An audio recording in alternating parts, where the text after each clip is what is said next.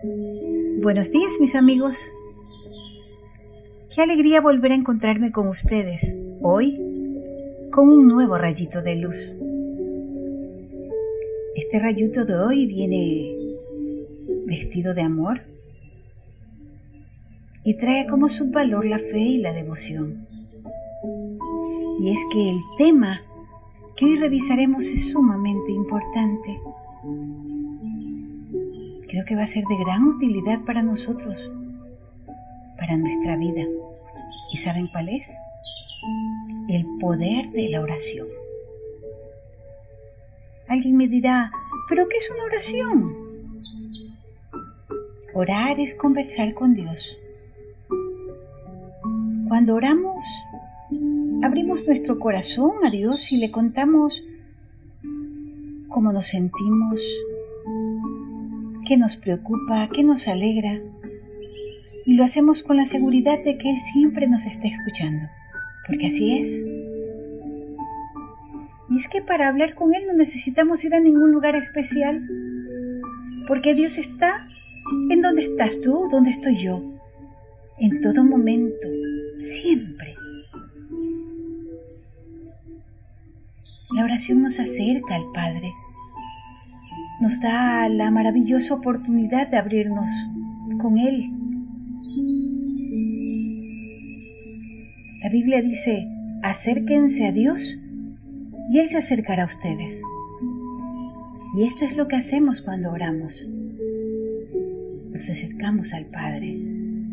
Por eso es importante que saquemos un tiempo para hablarle y también para escucharle y para disfrutar de su presencia y compañía. Hoy con este rayito de luz, yo aspiro a despertar en todos la fe en Dios y que entendamos lo grande que es el poder de la oración. Hoy les traigo una historia que es real que creo que ilustra claramente el mensaje que hoy quisiera dejarles.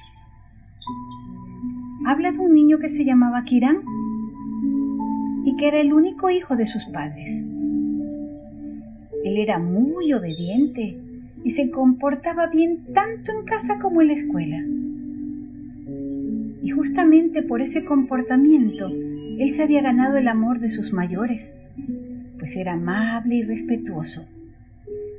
Aunque solo tenía 10 años de edad, Kiran se interesaba mucho en lo que hacían sus padres.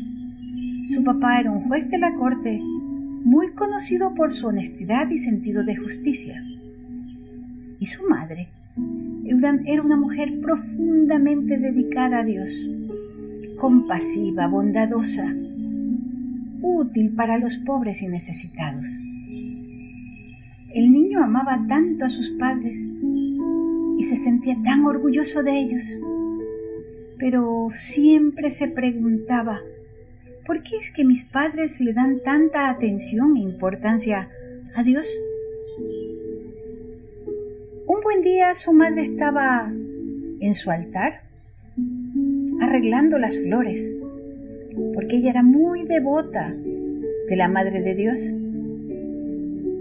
y viéndola, Kiran se acercó a ella y le preguntó, Ma, ¿por qué mi padre va al templo todos los domingos? ¿Por qué se reúne con tanta gente para hablar de Dios? Y tú, mamita, dime, ¿qué ganas sentándote aquí de mañana y de noche meditando o haciendo oración? Yo veo que siempre ocupan su tiempo ayudando a los demás. Yo me doy cuenta que mucha gente pasea. ¿No podrían usar mejor su tiempo libre? La madre de Kiran solo sonrió al escucharlo.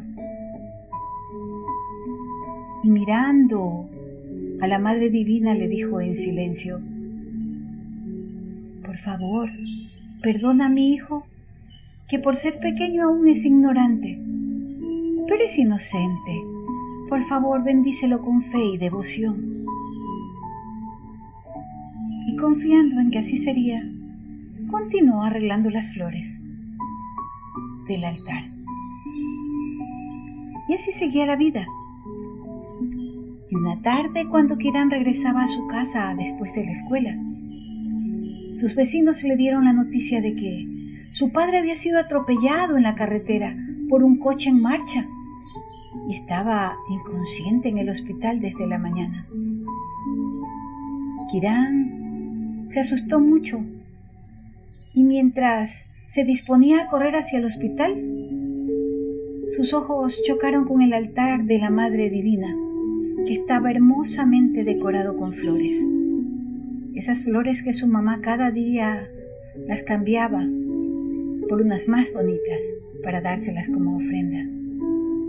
Y entonces pensó, mi madre siempre dice que tú eres la madre de todos los seres vivos y que eres poderosa.